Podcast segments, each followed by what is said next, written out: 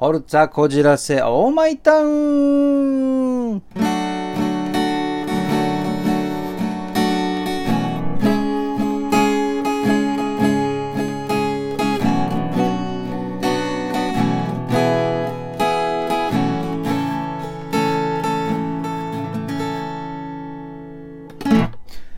荒井正、えー、荒井正和の普通歌なぎ倒し閉じったぞ初めて。まあいいでしょう。このまま使います。さあ皆さん、いかがお過ごしでしょうか？まあね、こう天気がさ、こう、暑かったり寒かったり、雨降ったり晴れたりさ、なんかほんとね、このゴールデンウィーク前からもそうだったけどね、ややこしいよね。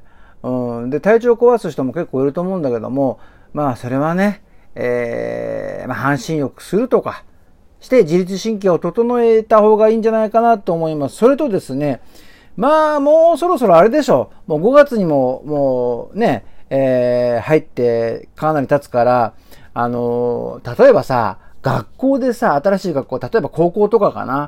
って言うと、あのー、何、自分もそうなんだけども、相手も、この、あだ名？ってね、つけたりつけられたりすると思うんだよ。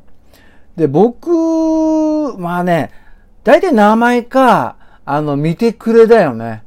うん。まあ僕の場合はね、あの、普通に、えー、大体が、まあ、まあ呼び捨ての荒井か、荒井ちゃん、荒井ちゃんっていうのが多かったかな。ただね、友達のね、父ちゃんがね、遊びに行くとね、なんか荒井ちゃんって言えなくてね、あらりちゃん、あらりちゃんって俺のこと呼ぶんだよ。だから、あの、ちょっと大丈夫かなと思ってね、えー、ドクタースランプじゃねえかと思いながらね、あの思ってたんだけども、あと学校のさ、先生とかも、多分ね、勝手にね、あだ名つけると思うんだよ。で、まあ、僕らは、高校1年の時にやっぱ今ぐらいかな、あの、ちょうどね、建て替えがあって、1年生はプレハブ生活だったんですよ。で、当然プレハブだと、まあ、前と後ろ出入り口はあるんだけども、その間ね、廊下側っていうのは、あの、窓本当あの、窓になってるんですよ。で、まあ空気の入れ替えができるかなぐらいで、で、あれ何の時間だったか忘れたけども、なかなかね、先生がね、来なくてね、あのー、まあ、くっちゃべってたわけだよ。そしたらいきなり廊下側のその窓、出入り口じゃないよ、前と一緒の。ガカーンと開いて、そっから、ね、教師だよ、間違いなく教師なんだけども、あの、その壁っていうかさ、乗り越えて机を踏み台にしてたよ。降りてきて、おめえらうるせえって入ってきたんだよ。こいつやべえな。パッと見ね、えー、あんまりラジオで言えないけど、893だよね。えー、まあ、ヤクザってやつですか。どっから見ても。まあ、もう講師、教師だからヤクザなわけないんだけども、あの、ものすごくね、あの、威圧する先生で、で、あの、俺は何々担当の何々だっつって。で、一人ね、後ろの方でよくさ、あの、なんていうの、学園ドラマでさ、机の上に、あ、机の上に足を両足乗っけちゃってポケット突っ込んでるやついるじゃん。そんなやつがいたわけよ。まあ、あの、あれて果てたね。まあ、当時はね、スクールウォーズとかさ、ビーバップハイスクールとかってそんな時代にもかかってたから、まあ真似したやつがいたわけや。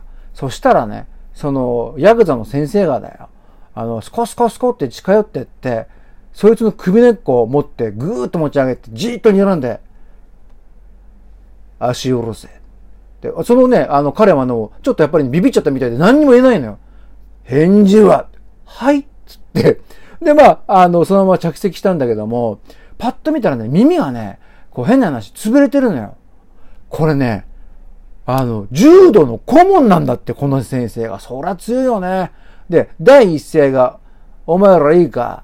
世の中には教育委員会つうものがあるらしいけどな。この学校じゃ関係ねえんだよつって第一声がそれだったの。やってみろ。言いたかったら言ってみろ。全部潰せるんだ。ここは私立だって言ったんだよね。うわ、嫌な学校来ちまったなと思ったんだけども、やっぱり、えー、まあその先生のあだ名、ヤクザっていうせあのあだ名なんだけども、先輩に聞いてもやっぱりヤクザってついてるんだよね。で、あの、僕らが2年だって新しく入ってきた後輩が聞くと、やっぱ、ヤクザってつけてるらしいんだよね。これね、誰が決めたわけじゃないけどね、えー、そういうあだ名先生がいました。あよくないね、あんまりね。えー、さて、お便りが来ております。えーとですね、えー、読みますよ。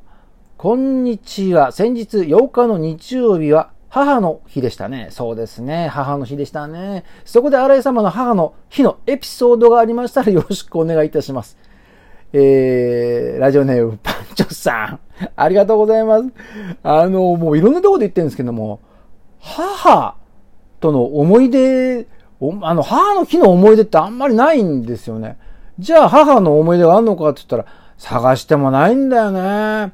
ただね、うちの母はね、よくね、飴を、飴ちゃんね、大阪でいう飴をね、よく持ってたね。あの、チェルシーってあるじゃないこのピンクとブルーと茶の、まあキャラメル、ヨーグルト、コーヒーなのかわかんないけども、あれはね、よく持ってて、あの、僕はあの、ちっちゃい時から芸能界にいたんで、仕事行くとくれた。あれ、仕事行くと舐めさせてくれるんですよ。で、家だと絶対くれないんですよ。だから犬のようにね、仕事行くと飴って言うとね、飴くれるんですよ。そういうのはあるかな。あとね、えー、っとね、これは賛否両論かな。もう、いいんだか悪いんだか、こういう親がいいかどうかわからないんだけども、え小学校6年の時にこの修学旅行ってのありまして、えー、長野だったんですよ。こう、リンゴ取りにね、小諸の方だったかな。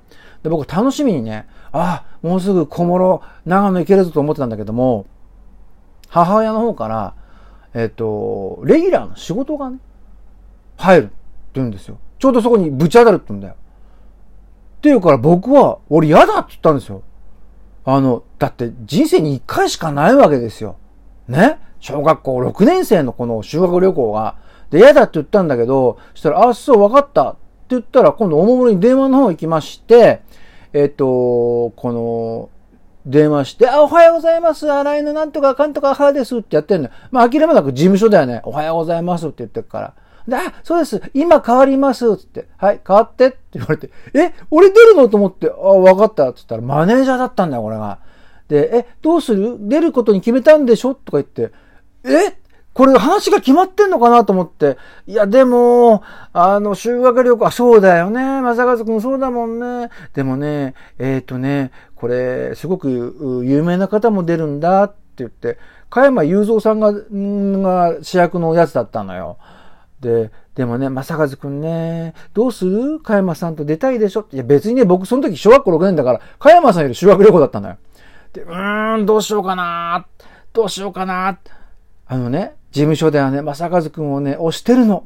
ほんとね、あの、演技もお上手だし、みたいなこと言われてさ、もう小学校6年生ですよ。ノーは言えないでしょ。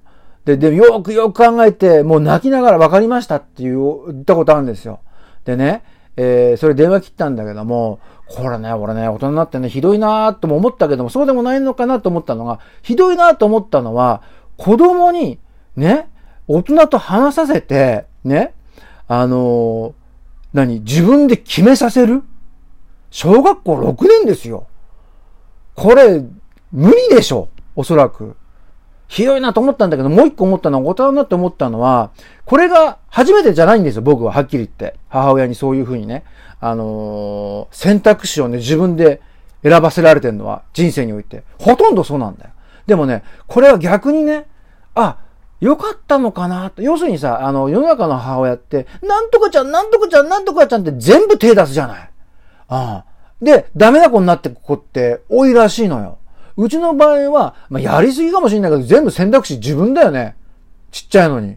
で、自分で選んで、自分が選んだんだから自分が責任取っていかなきゃいけないっていうね、道をね、ちょっとね、もうちょっと中学高校ぐらいからさせてくれないんだけど、小学校だったからね、ちょっと過酷だったんだけども、いいか悪いかもしれないけども、悪いかわかんないけども、まあ、あの、結果オーライになってるのかもしれないなっていう今日この頃でございます。えー、こんな話しか母の話はございません。えー、ご勘弁をまたね、えー、っと、お便りくださいませ。それじゃあね。